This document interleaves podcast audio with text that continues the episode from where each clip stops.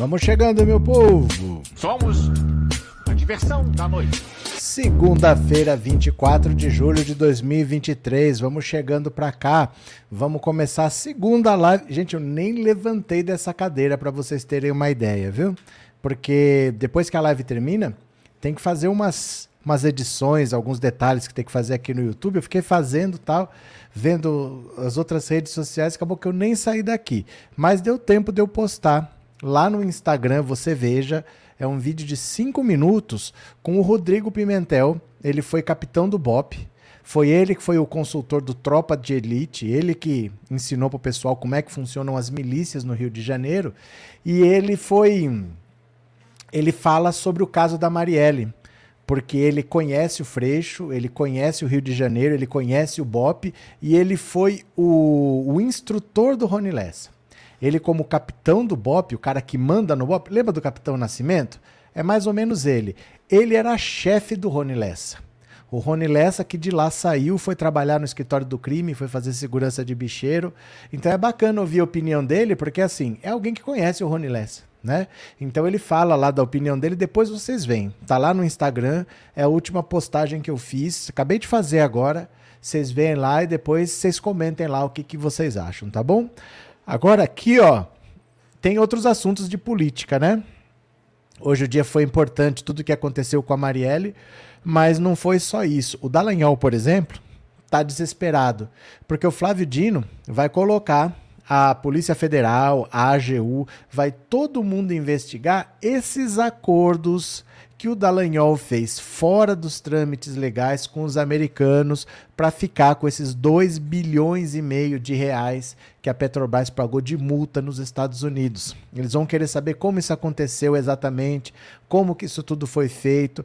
Dallagnol tá, tá no caminho da cadeia ele e o Sérgio Moro, por tudo que eles fizeram na Lava Jato, eles estão no caminho da cadeia e rápido. O Sérgio Moro ainda tem a questão eleitoral dele, ele pode ter o mandato cassado, provavelmente no ano que vem. Ele deve ter o, caça o mandato cassado no ano que vem. Aí marca-se uma outra eleição que vai ser junto com a eleição presidencial, é, a eleição municipal, faz uma eleição só. Aí no Paraná, especificamente, eles vão votar para prefeito, para governador e para senador, para completar as três vagas que o Paraná tem direito. Mas o ano que vem o Sérgio Moro deve ser cassado. E os dois estão à disposição da justiça agora, porque o Flávio Dino vai investigar esses acordos aí com a Petrobras, tudo fora dos trâmites, tudo fora do, do padrão, tudo fora dos procedimentos. Isso vai dar cadeia. O STF vai para cima, a política vai para cima, todo mundo odeia Sérgio Moro e Dallagnol e eu acho é pouco. Beleza? Vamos lá, vamos ler notícia? Quem está aqui pela primeira vez já se inscreve no canal. Quem já é inscrito, mande o super chat, o super sticker e vamos conversar porque olha, o bicho está pegando, viu? As coisas estão acontecendo e é assim que tem que ser, tá muito bom. Bora, vem aqui comigo, ó. Após reportagem do UOL, Flávio Dino aciona a Polícia Federal para investigar os acordos da Lava Jato. É isso que tem que acontecer. Ó, ó, ó, ó. É isso que tem que acontecer. O ministro da Justiça Flávio Dino acionou a Polícia Federal depois das revelações do UOL sobre um acordo negociado entre os procuradores da Lava Jato e as autoridades americanas. Nas redes sociais, ele afirmou: encaminhei hoje à Polícia Federal o caso dos acordos feitos por procuradores com outros países sem o procedimento legal. O objetivo é a investigação sobre a origem e o destino de bilhões de reais e os motivos que levaram a tais acordos com autoridades estrangeiras. Na semana passada, o UOL publicou reportagem exclusiva na qual mostrava como o ex-procurador e ex-deputado Deltan Dinheirol negociou em sigilo com autoridades norte-americanas um acordo para dividir o dinheiro que seria cobrado da Petrobras em multas e penalidades por causa da corrupção. Procurado antes da publicação, Deltan não respondeu aos pedidos de esclarecimentos por parte da reportagem, realizada em uma parceria entre o UOL e a newsletter A Grande Guerra. Horas depois da veiculação da informação, o ex-deputado se pronunciou em suas redes sociais. A negociação não envolveu a CGU, órgão competente por lei para esse tipo de caso. As conversas entre procuradores suíços e brasileiros aconteceram por mais de três anos, pelo aplicativo Telegram e não eram registradas oficialmente. Elas aconteciam por causa do papel das autoridades de Berna na busca, confisco e detalhamento das contas usadas como destino das propinas investigadas na Operação Lava Jato. Mas para ambos foi considerado estratégico envolver a justiça americana, que estava também investigando o caso.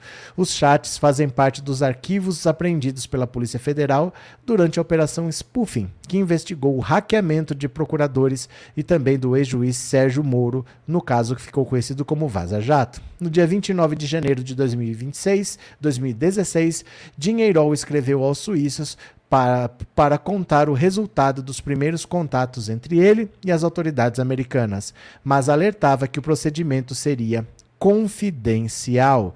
A Petrobras fecharia um acordo com os Estados Unidos mais de dois anos depois, aceitando pagar uma multa de 853,2 milhões de dólares para não ser processada. O acordo garantiu o envio de 80% do valor ao Brasil, metade do montante milionário seria destinado a um fundo privado que a própria Lava Jato tentou criar e não conseguiu.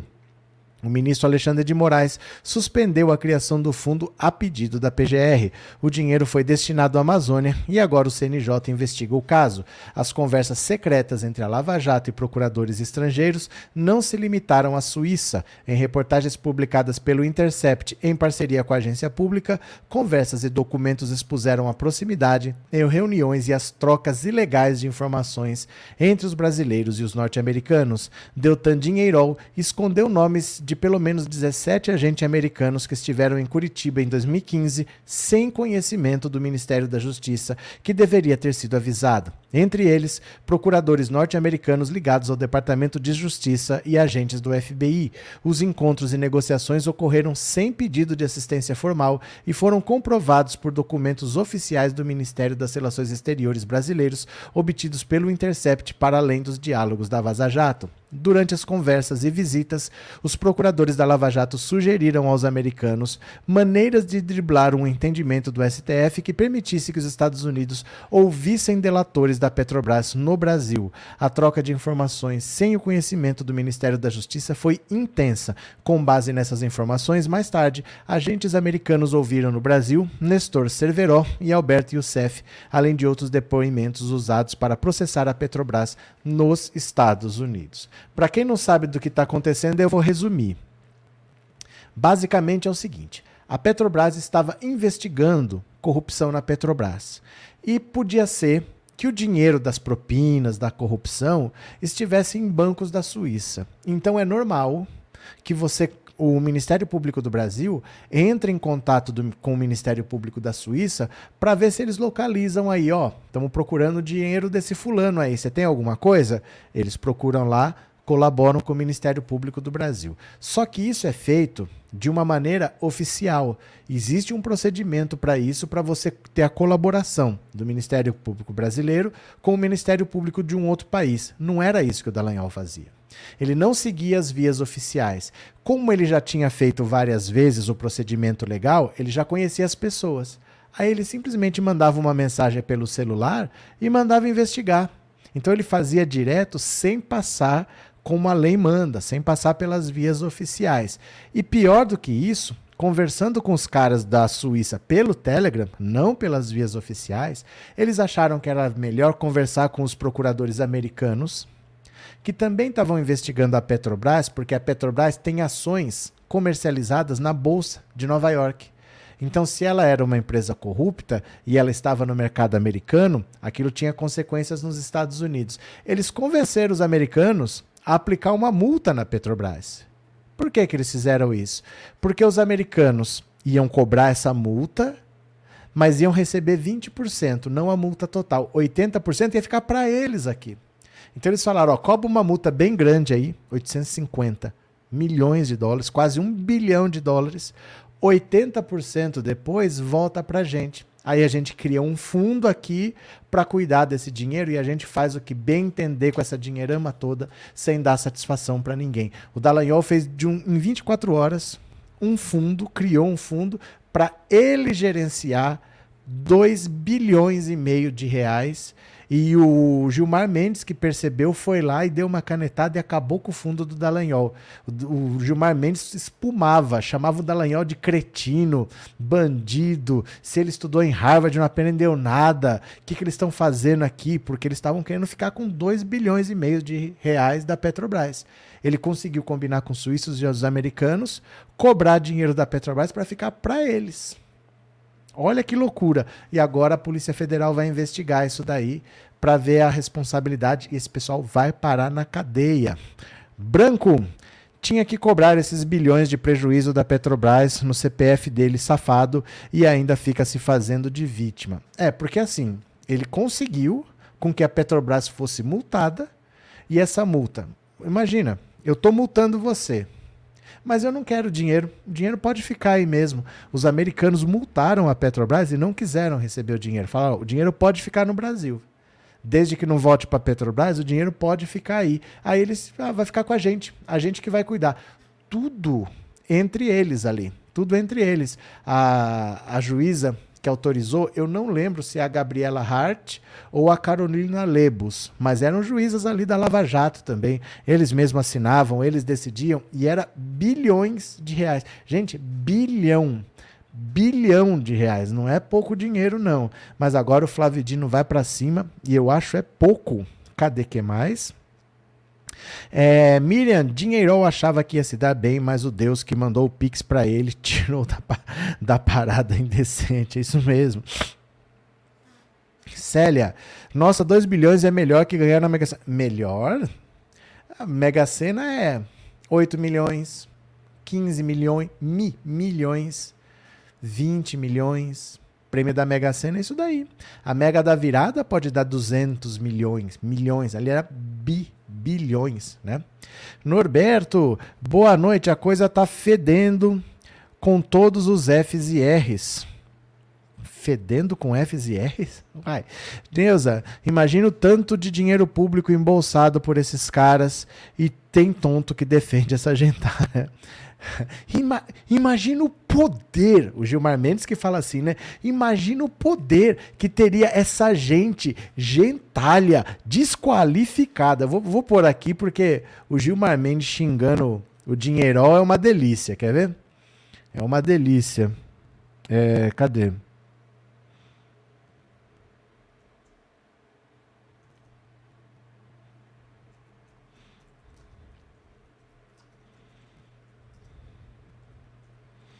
Espera aí só um pouquinho. Eu vou achar aqui, quer ver? Aqui. Bom, vou compartilhar a tela, quer ver? Vamos ouvir juntos aqui. Desancando, não pode pôr na tela inteira por causa de direito autoral, mas o importante é ouvir, tá? Ó, ouve aqui. Presta atenção. Ó.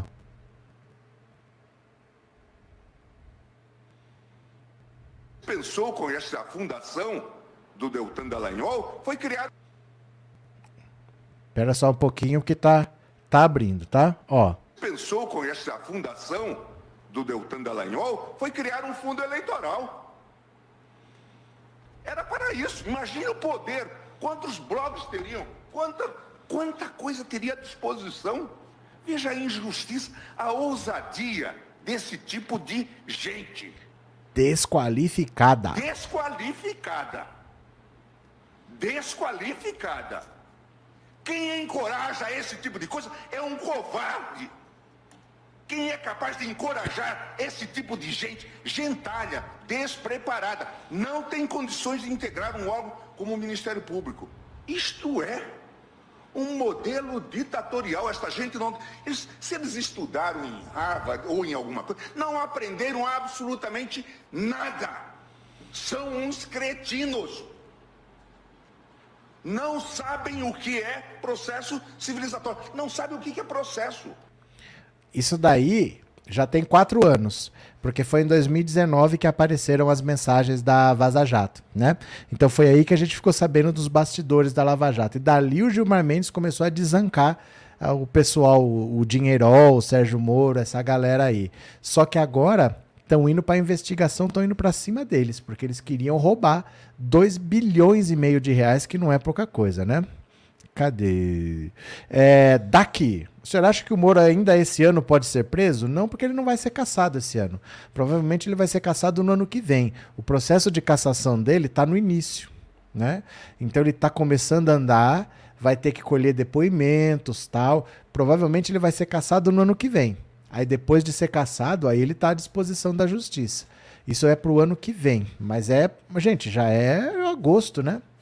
Já estamos em agosto praticamente, então é rápido. Em dezembro já fica em recesso, então é praticamente agosto, setembro, outubro e novembro, quatro meses, voltando é a cassação dele.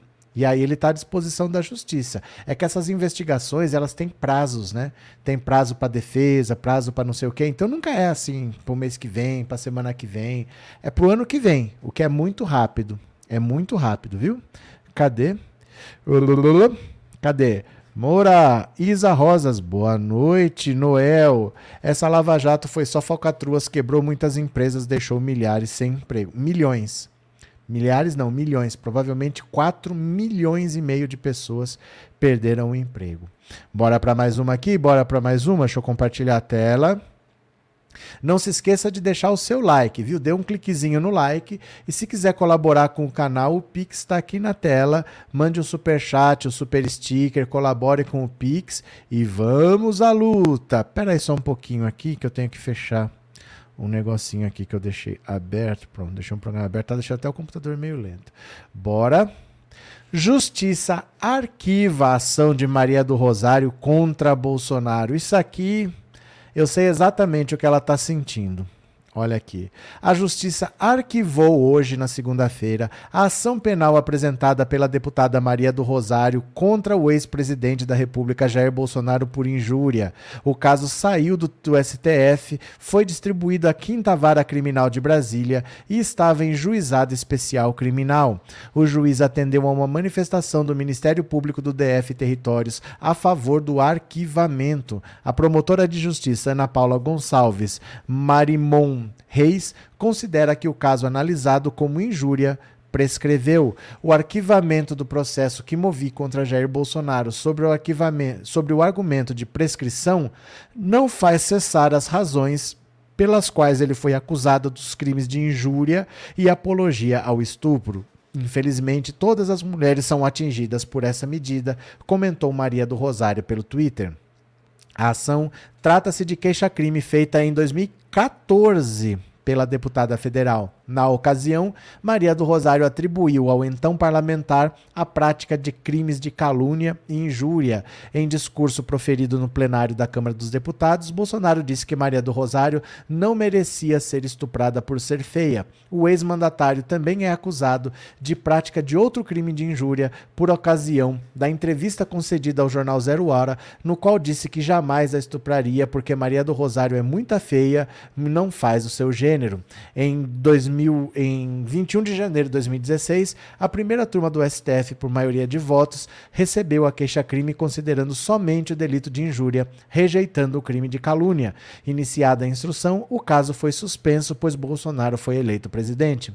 O longo prazo em que o réu se esquivou de responder por seus crimes e as manobras no Poder Judiciário que ele tanto ataca acabaram de premiá-lo com a impunidade, sendo um péssimo exemplo nesse país com tanta agressão às mulheres, disse a Maria do Rosário. Mas é importante lembrar que o óbvio, que o ódio não venceu. Bolsonaro foi condenado por danos morais, a simbólica indenização que pagou e distribuiu para entidades que protegem mulheres e meninas da violência. Essa luta é por todos nós. Olha só. Em 2014, o Bolsonaro se dirigiu a ela dessa maneira. Disse que não a estupraria porque ela não merecia. Depois ele deu uma outra entrevista e disse que ela era muito feia, por isso que ele não faria isso com ela. Ela acionou na justiça, só que quando você é presidente da República, você não responde por um crime anterior ao mandato. Isso tem uma razão.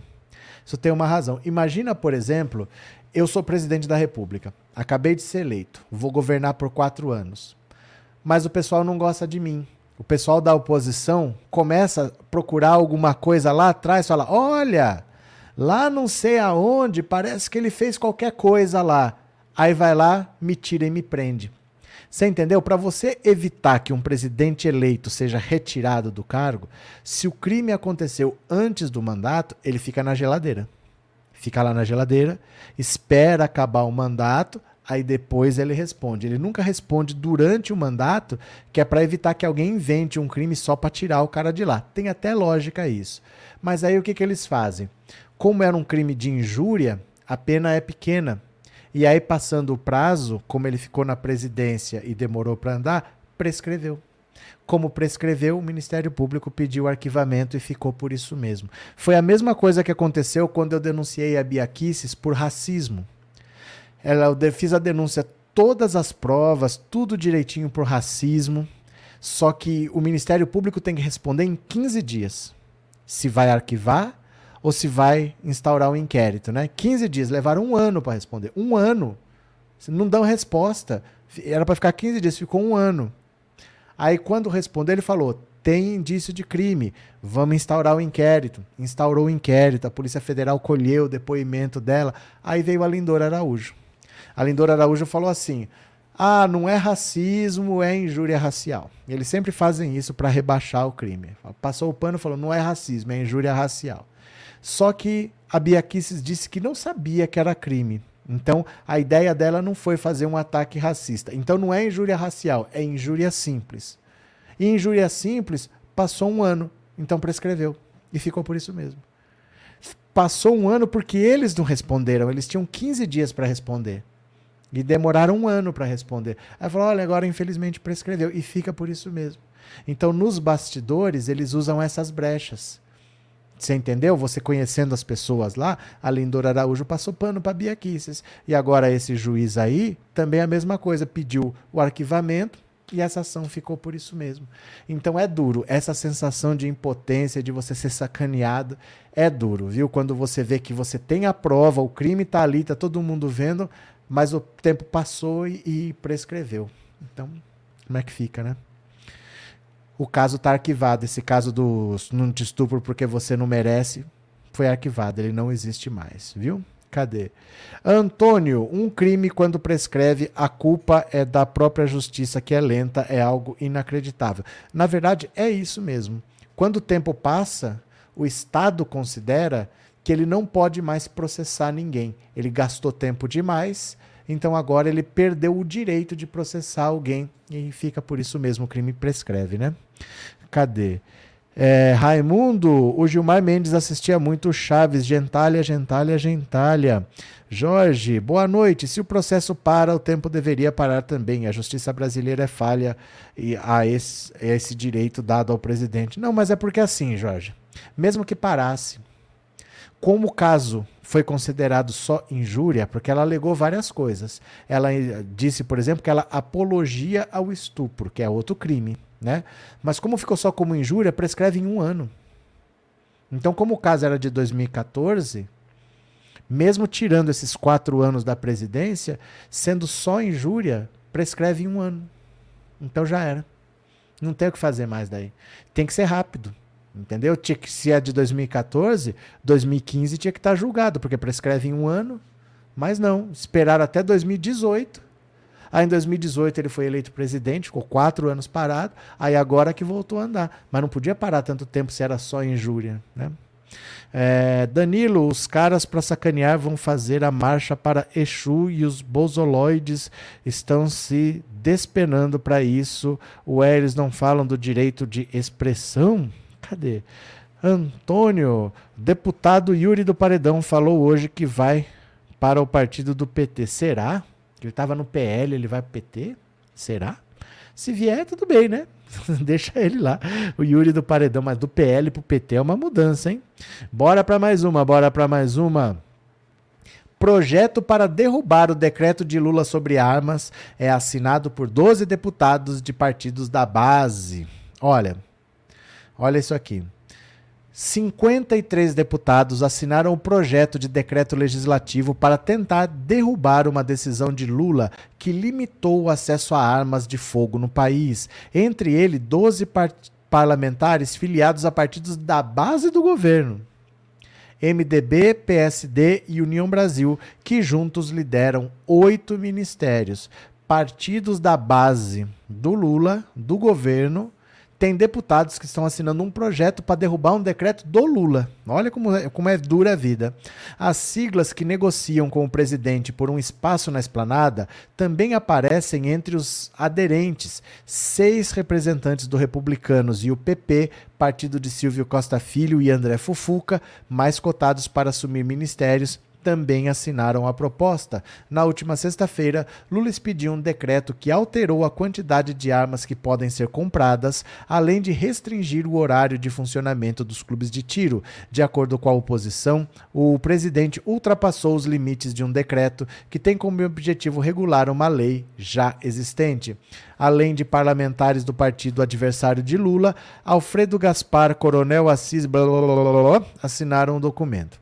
Os deputados em questão pertencem a partidos com cargos no primeiro escalão. No caso do MDB, estão aqui os deputados, né? Renan Filho, Simone Tebet e Jader Filho tem ministérios. O PSD tem três ministérios: Carlos Fávaro, André de Paula e Alexandre Silveira. E o MDB tem o Celso Sabino e o Juscelino Filho no primeiro escalão. Entre os 53 nomes da lista, a maior parte é do partido de Bolsonaro. Então, olha só, essa galera aqui está fazendo, está tentando fazer um projeto de lei para derrubar o decreto que o Lula fez. O Lula fez um decreto restringindo o acesso a armas para acabar com a palhaçada que o Bolsonaro fez, agora os deputados estão querendo derrubar. O estranho é que tem deputado que é de partido da base que apoiam o governo e estão assinando uma lei que vai contra um decreto do presidente da República. Então, eu acho que o Lula realmente precisava de um terceiro mandato na era da internet. O Lula precisava de um mandato agora que a gente consegue acompanhar o dia a dia da política. Porque, como a gente acompanhava a política antes só pelo Jornal Nacional, Basicamente era isso, né? Não tinha internet como hoje, não tinha canais alternativos como hoje. Basicamente a gente se informava por poucos meios, alguns jornais, o Jornal Nacional na televisão, poucos meios de comunicação. A gente tinha uma visão muito superficial do que é o governo. O Lula precisava governar na era da informação agora para a gente ver o quanto é duro. Porque essa galera aí é do centrão. E o Centrão já apoiou o primeiro governo Lula, o segundo, o governo Dilma, o governo Temer, o governo Bolsonaro, eles sempre estão lá. E é sempre essa dificuldade. Agora nós estamos vendo o quanto é difícil o dia a dia do Lula, o quanto ele tem que ligar, quanto ele tem que lidar com esse tipo de gente que é só interesseira, que só vê o próprio interesse, que só vê o que eles querem ganhar, ministério, Codevasp, emenda parlamentar. A gente precisava ter um mandato do Lula dando resultado na economia, mostrando que dá para fazer melhor, mas vendo as dificuldades também. Porque parece que é fácil, né? Ah, o Lula saiu com 87% de aprovação, que beleza. Parece que foi fácil. Nunca foi fácil. Nunca foi fácil e agora a gente consegue ver a dificuldade. O Lula merecia que a gente visse a dificuldade dele, porque a gente só viu o resultado. E agora nós estamos vendo o processo. Não é fácil. Lidar com isso todos os dias não é fácil. Deputado da base, gente que está cobrando ministério e está votando contra os interesses do governo. Não é fácil. O Lula merecia que a gente visse não só as conquistas, mas visse a dificuldade que ele passa no dia a dia né? Cadê? Neuza, e aquela doida da Tiara lá de Santa Catarina dando chiliques por causa desse decreto. Ela é dona de clube de tiro. A tal da. Ah, essa daí apareceu no, no Instagram. A Juliana. Como é que chama?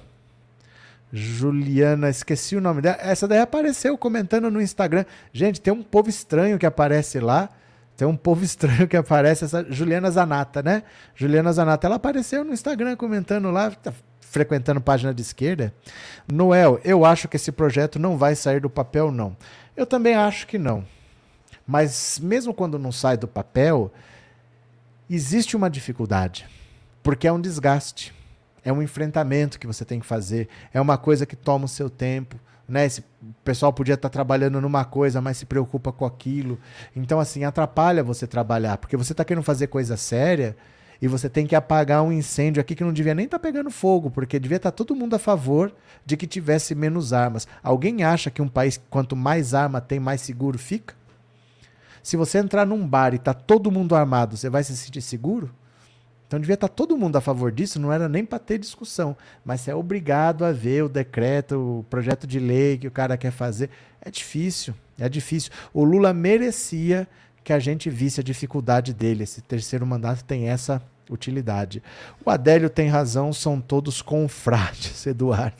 Olha o que ponto a gente chega para falar que Adélio tem razão. Eduardo, abraço, viu? Cadê? Roberto Rasta, o Brasil agora está no caminho certo, Lula. Pronto. Cadê? É, Guia Martins, tara por arma é carência. Eu vou até dizer para você que não. É dinheiro. Esse é o lobby das armas. A indústria de armas no mundo, ela consegue aprovar despejando dinheiro. Porque pela lógica, gente, ninguém vai fazer isso. Ó, oh, libera a arma, solta a arma, deixa. É porque eles pagam. É porque eles pagam. Obviamente, quanto mais armas, mais perigoso. Alguém se sentiria seguro se eu entrar num supermercado sabendo que todo mundo está armado? Se eu entrar numa padaria sabendo que todo mundo. Alguém vai se sentir mais seguro? Então por que, que os países aprovam isso? Porque eles pagam. Porque eles pagam. Onde aparece esse movimento armamentista é lobby da indústria de armas.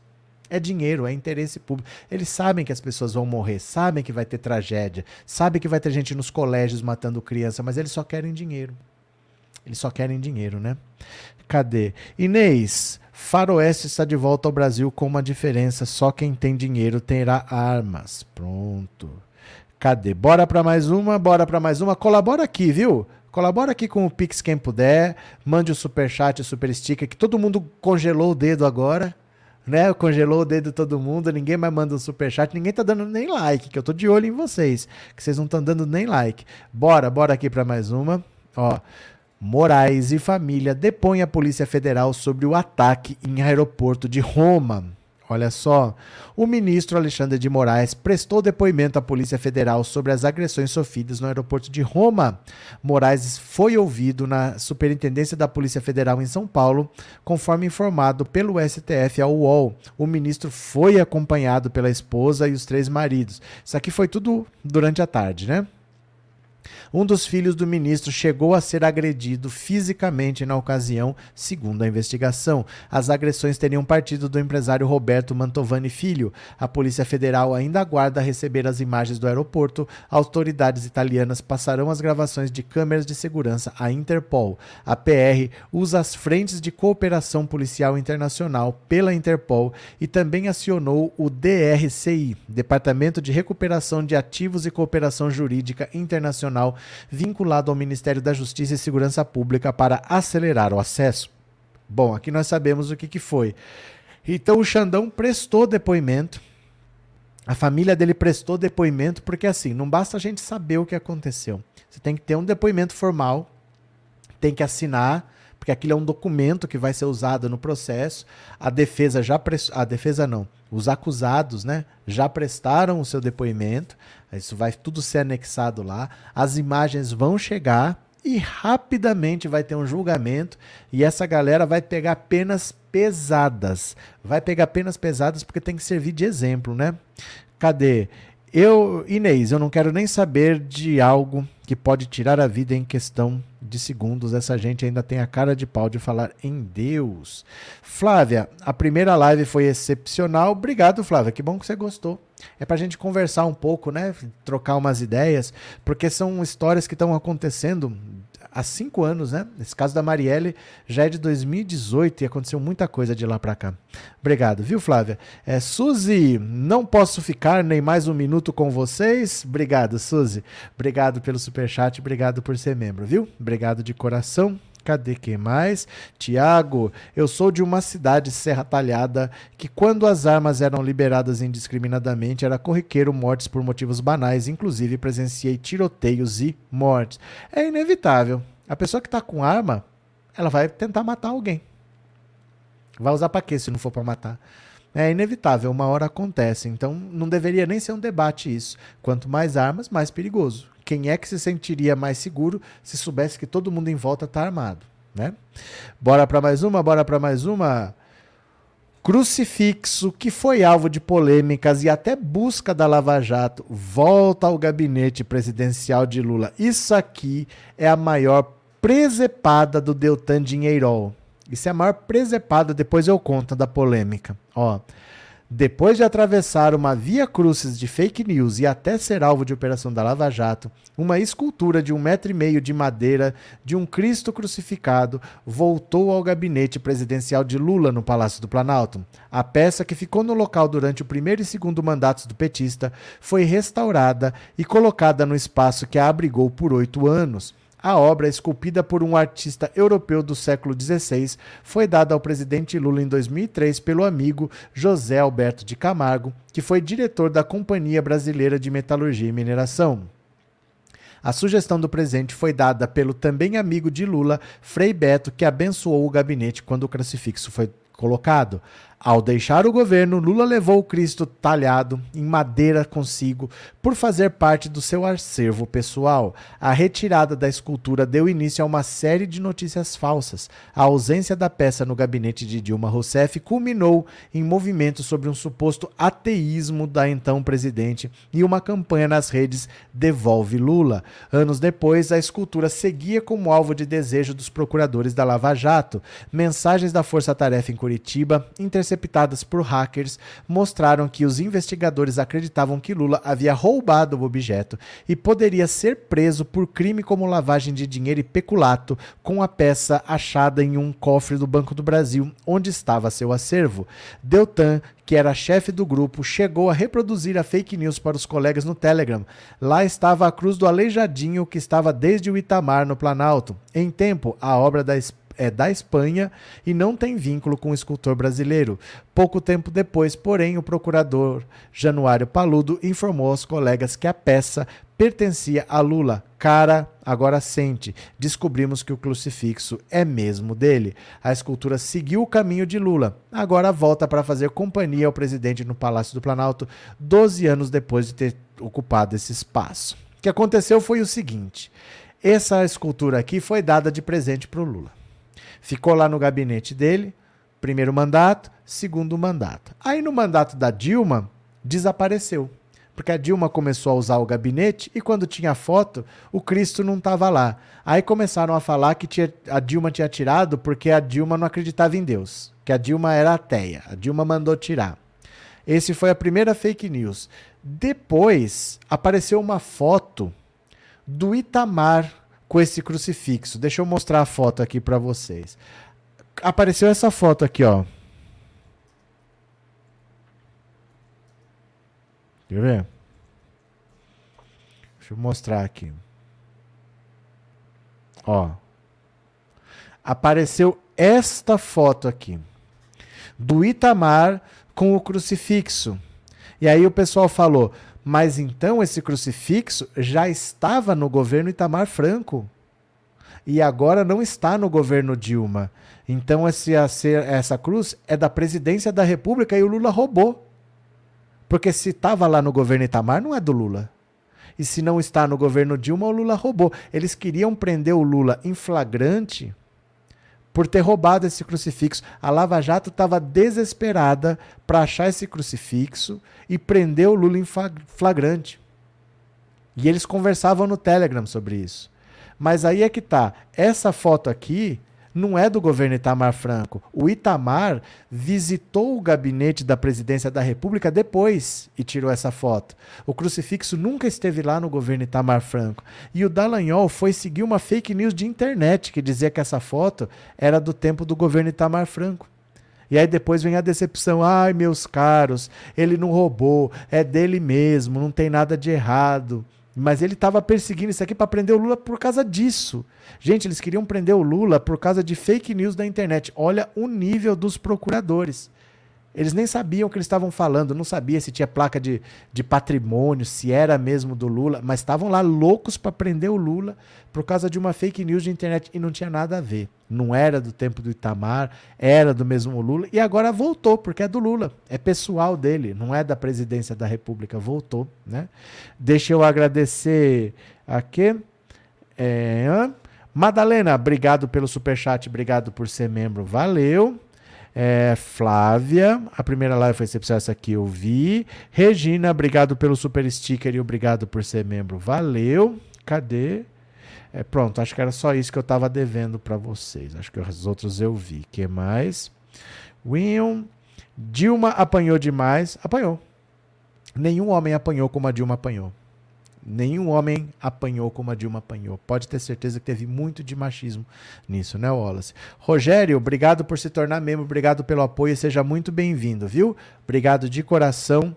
Cê, senta aí, vamos conversar. Obrigado pela confiança. Abraço. José Roberto, boa noite a todos. Boa noite. É um verdadeiro imbecil esse dinheiro. É, ele saiu, ele queria prender o Lula por causa desse crucifixo que é do Lula.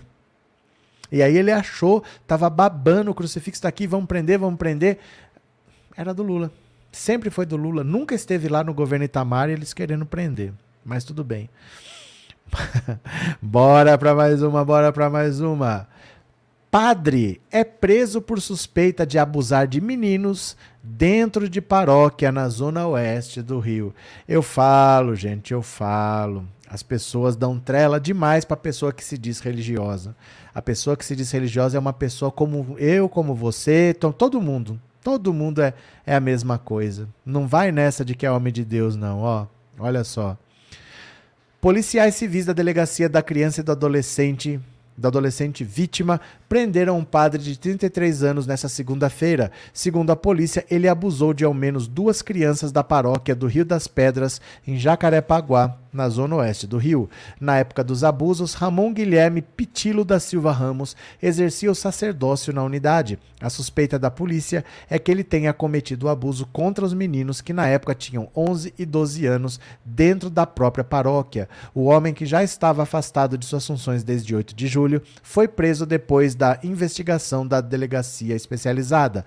O suspeito foi encaminhado ao sistema penitenciário e passará por audiência de custódia para aguardar o julgamento o livro Pedofilia na Igreja, um dossiê inédito sobre os casos de abuso envolvendo padres católicos no Brasil, lançado em maio, reúne pela primeira vez os crimes sexuais cometidos por religiosos contra menores de idade no país. Após três anos de trabalho, foram reunidos casos de 108 sacerdotes acusados de abusar de pelo menos 148 crianças e adolescentes. 60 deles foram condenados. Os abusos descritos no livro revelam a prática criminosa de sacerdotes de 80 dioceses e arquidioceses em 23 estados e no Distrito Federal. Há padres, monsenhores, um título de honra concedido a padres, bispos e arcebispos, além de uma freira. Há abusos cometidos tanto por padres diocesanos, que não pertencem a uma ordem religiosa, quanto por frades franciscanos, salesianos, beneditinos e jesuítas, entre outros. Eu falo, gente, essa, o Brasil dá importância demais para essa gente que se diz religiosa, vota na pessoa porque é religiosa, dá dinheiro, dá casa, dá não sei o quê porque a pessoa se diz religiosa. E é gente como a gente. E é gente como a gente, não são melhores nem piores, tem falhas como todo mundo e são só buscando privilégios, estão só se beneficiando e são eleitos só porque andam com a Bíblia debaixo do braço. A gente precisa começar a perceber que tem que pagar imposto, tem que responder como todo mundo. Né? A gente às vezes dá importância demais para essas pessoas. Olha aí que beleza, né? Que beleza.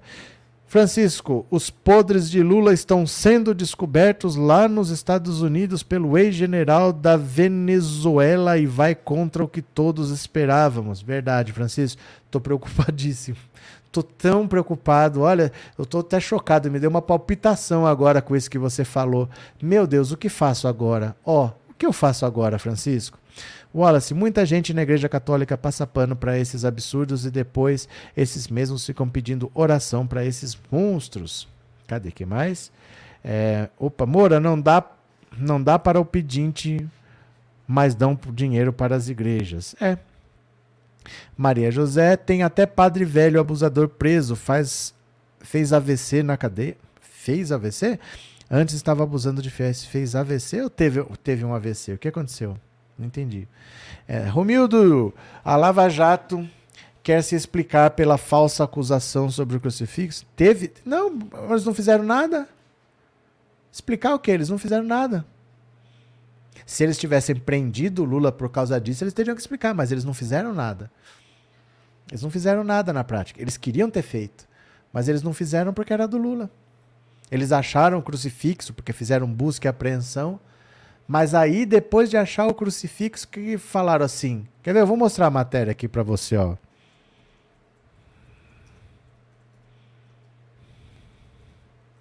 Depois que eles acharam o crucifixo, que eles foram pela. Mas será que é do Lula? Será que tem placa de patrimônio? Será que ele tinha o direito de. Aí que foram ver que era do Lula. Eles nem se deram ao trabalho de saber se aquilo era do Lula ou não. Dá uma olhada aqui, ó. Lava, ó. Como a Lava Jato caiu numa mentira da internet e esperava prender em flagrante o ex-presidente Lula por roubar um objeto que era dele mesmo. Ó. Ó. Aqui tá a história, né? Com a saída do político da presidência, o crucifixo também deixou Brasília. Para Dinheirol, seus colegas procuradores e vários delegados da Polícia Federal, a conclusão era óbvia: Lula havia roubado o objeto. Aquela seria a melhor chance de prender o ex-presidente em flagrante. O impacto na imprensa, os procuradores já comentavam, seria explosivo. Quer ver? Tem mensagens aqui. Orlando, parece que acharam o Cristo do Aleijadinho no cofre do bebê. Se for isso, será o nosso primeiro respiro, escreveu Dinheirol. Martelo respondeu 20 minutos depois com uma pergunta: O que é cofre de bebê? Operação de hoje no cofre do bebê em nome de Lulinha e da Marisa, para cujos nomes foi passado após depósito do Aurélio. Lá está a cruz do Aleijadinho, que estava desde Itamar no Planalto, é, provavelmente de valor inestimável. Peculato com lavagem, coisa pouca, kkk, o dinheiro. Isso, pode sorrir, agora pode sorrir mais, pode agora começar a pular, agora segura tudo que aguardamos confirmação de 100%. A prisão de Lula em flagrante por roubo de um simbólico Jesus Cristo crucificado seria uma das cenas mais fortes da história da Lava Jato. Era tudo que os procuradores precisavam para destruir o ex-presidente. Ó. Agora tá aqui, ó. Show, Júlio! E eu indo para o local de encontro, ótimo, tudo certo até agora. Luciano, a carga se trata de duas carretas e foram levadas para o sindicato em São Bernardo. E agora? Não sei. Aí eles vão conversando, conversando. São as mensagens da Vaza Jato, tá? São as mensagens da Vaza Jato. Aí depois eles dizem aqui, ó. Em outro grupo, o procurador Carlos Fernando dos Santos Lima também estava interessado no histórico do crucifixo. Ele pedia a colegas e policiais que iriam conduzir Lula, ó policiais queriam conduzir Lula coercitivamente e realizar buscas para que ficassem de olho na peça. Então, ó, ó, a mensagem compartilhada aqui. No dia da operação, já em São Bernardo, o delegado Igor mandava fotos do resultado da busca, enquanto seu colega Márcio Anselmo pedia prisão em flagrante com base em fotos de caixas de papelão. Olha aqui, ó. Ó, material depositado dele em São Bernardo. Eles foram num cofre onde estava o acervo do Lula e acharam a cruz lá, né? Aí aqui, ó, vai pedir para prender as caixas do sindicato? Moro pediu parcimônia nessa apreensão. Acho que vale a pena ver exatamente o que vamos aprender. O pessoal lá pediu para retificar o mandado. Vivo ainda continua um impasse, não sei o que, não sei o que, não sei o que tem que aprender e avaliar itens para devolver ou reter por peculato. Impossível fazer isso rapidamente hoje mesmo, então não vejo muita solução. Dá para lacrar arrolar, fazer fotos e deixar como depositário se houver problema de transporte, porque se transportar e quebrar coisa pode ser coisa cara também, mas o ideal seria pegar. E se der peculato, vai para o Museu da Lava Jato. Olha lá. Agora vem aqui, ó. Quer ver? Hum, quer ver o que mais? Ó, quer ver? Ó, cadê que mais aqui? Aí alguém que fala, quer ver, ó? Enquanto o papo corria no grupo, Dinheirol ansioso comunicava a Sérgio Moro a respeito da descoberta. Caro, já deve ter sido informado de que acharam o Cristo. Aguardamos confirmação de 100% de que é o mesmo. Aí vem a conversa, aí alguém fala, mas será que é? Cadê? Ó, quer ver, ó? Ó. A alegria do procurador não durou uma hora. Ó o Januário Paludo. Aí ele enviou aqui uma reportagem da revista Época aqui, ó. A real história do Cristo de Lula. A Lava Jato, que havia focado todas as atenções no Cristo depois de receber uma fotomontagem que sugeria que a obra de arte estaria no Palácio do Planalto desde os tempos do ex-presidente Tamar Franco, não tinha se dado ao trabalho de procurar a história no Google. Cinco anos antes, a revista Época já desmentira a história do roubo. Cláudio Soares, diretor de comunicação histórica da presidência, reafirmou que o crucifixo foi presente pessoal de um amigo ao presidente Lula e disse que a imagem de Tamar que circula na internet trata-se de edição grosseira, publicou a revista ainda em 2011. A própria reportagem aponta que a foto é real, porém foi feita em outro contexto, durante uma visita de Itamar ao Planalto em 2006. O Cristo também não havia se desculpido por Aleijadinho. A auto-intitulada maior operação anticorrupção de todos os tempos estava perseguindo uma fake news. Frustrado, Dallagnol lamentou em uma conversa privada com o procurador Orlando Martelo. Ele chegou a proferir um raro palavrão. Cara, agora sente. Descobrimos que o crucifixo é dele mesmo. Recebeu de presente. Puta que pariu. Matérias furadas na internet. Mas há 23 caixas com itens de valor, inclusive com número de catálogo. Vamos ver o que sai desse mato. Porra, puta que pariu mesmo. Dallagnol também foi se explicar a Sérgio Moro que lhe deu um pito. Sim, sem bola fora. Melhor depois deste episódio suspender aquela outra coisa, pois já há teatro. Concordamos. Descobrimos matéria dizendo que o Cristo é dele, presente que recebeu, mandou o link. A 23 caixas, piririm, blá, blá, blá. Bom, então, tratar como muito cuidado, pois a história do crucifixo é aparentemente falsa, segundo o link que você mesmo divulgou. Já avisaram a PF? Positivo. Eles saíram atrás de uma fake news querendo prender o Lula em flagrante e a história já estava desmentida há cinco anos. E tava o Dallagnol feliz que aprendeu Lula em flagrante por causa de um presente que era dele, né? Cadê? Eneida, e hoje Dinheirol e Marreco passam pano para o roubo das joias. Pois é. Né? Inês, daí o jornalista da CBN acha que o Lula não devia sair chamando em público os cães raivosos de canalha. Também tem essa. É, Soraya, queriam tirar o Lula das eleições de qualquer jeito. Muito triste. Lula foi caçado igual bicho. Odeio esses lavajatistas. Fizeram busca e apreensão na casa dele. Isso foi num cofre, porque o acervo estava guardado no Banco do Brasil. Fizeram busca e apreensão lá. Reviraram, olha, mais de sete anos de investigação. Ministério Público do Brasil, Ministério Público da Suíça, Ministério Público dos Estados Unidos. Cadê o dinheiro que Lula roubou? Cadê uma conta que apareceu? Cadê algum bem que não é dele? O Lula sempre morou no mesmo apartamento em São Bernardo. Onde está? Ninguém achou nada. Nunca. E mesmo assim prenderam o Lula. E mesmo assim tiraram ele da eleição. Sem nunca encontrarem nada, né? Pensar que estávamos nas mãos dessa corja, disse Arlete. Edivaldo, boa noite. Quem será que mandou matar Marielle? Você chegou atrasado. A outra live foi inteira sobre isso, Edivaldo. A outra live foi inteira sobre isso. Mas faz o seguinte: vai no Instagram, pensando o Auto Insta, porque eu postei um vídeo curtinho de 5 minutos lá sobre isso. Dá uma olhada. Dá uma olhada. O caso não está esclarecido, essa resposta ninguém tem, né? Não adianta você perguntar porque as pessoas não têm essa resposta. Está sendo investigado ainda. Mas vai lá no Instagram pensando o autor. Eu tenho certeza que vocês nunca vão. Quando eu falo vão lá, vocês não vão, né? Mas dá uma olhada lá que eu acabei de postar um vídeo lá que vai te esclarecer algumas coisas, viu? Adriana, eles ficaram com raiva porque o Lula é inocente. É. Porque eles queriam prender o Lula a qualquer custo, né? É, Wallace, e foi numa dessas que a dona Marisa não aguentou. E quem aguentaria? Moura, levaram o tablet do neto mesmo. A criança chorava muito. É, um iPad do neto do Lula. José Maria, eles, eles não vão prender esse Bolsonaro e bolsonarista. Como assim, Zé Maria? Cadê? É, Regina, que gente cansativa. Até quando continuarão livres? Calma, Regina, calma. Calma, as coisas são um processo. A gente já leu hoje aqui, ó, ó, ó, ó, ó, ó. Olha aqui, ó. Após reportagem, Dino aciona a Polícia Federal para investigar os acordos da Lava Jato. Calma, as coisas estão andando. Aqui é um processo, não é assim. O Lula saiu da presidência em 2010, quando eu consegui prender ele em 2018, sem provas. Então nunca é rápido. Nunca é rápido. Não é assim, vai lá e prende. Tem que ter um processo, mas, mas tá andando. Cadê?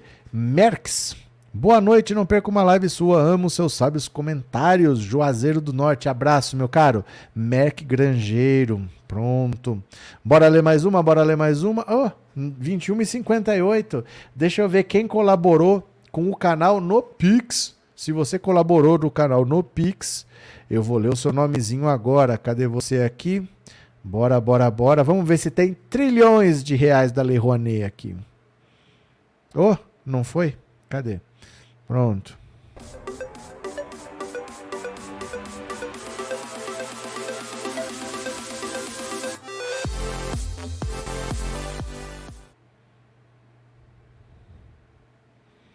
Pronto. Hoje as lives passaram tão rápido que eu nem vi. Deixa eu ver aqui. Pronto. Acho que eu recebi trilhões aqui da Lei Rouanet.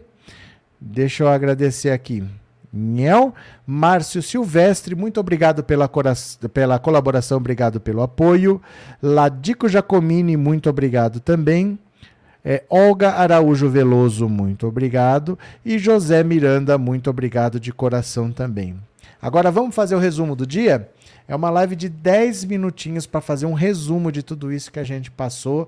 A gente faz a live rapidinho e depois invade o canal da professora Daniela Araújo, porque nós estamos ajudando o canal a crescer. Os canais de esquerda precisam crescer, a gente precisa ajudar para a gente ter mais voz na internet. Então, de lá a gente invade. Você vem me ajudar? Você vem me ajudar a invadir o canal para ajudar? Nós estamos ajudando os canais a crescer, beleza? Vamos ajudar um canal progressista. Vamos lá, a live vai aparecer na tela, você clica e vem comigo. Vem, vem, vem comigo. Bora, bora, venha, venha, venha, bora.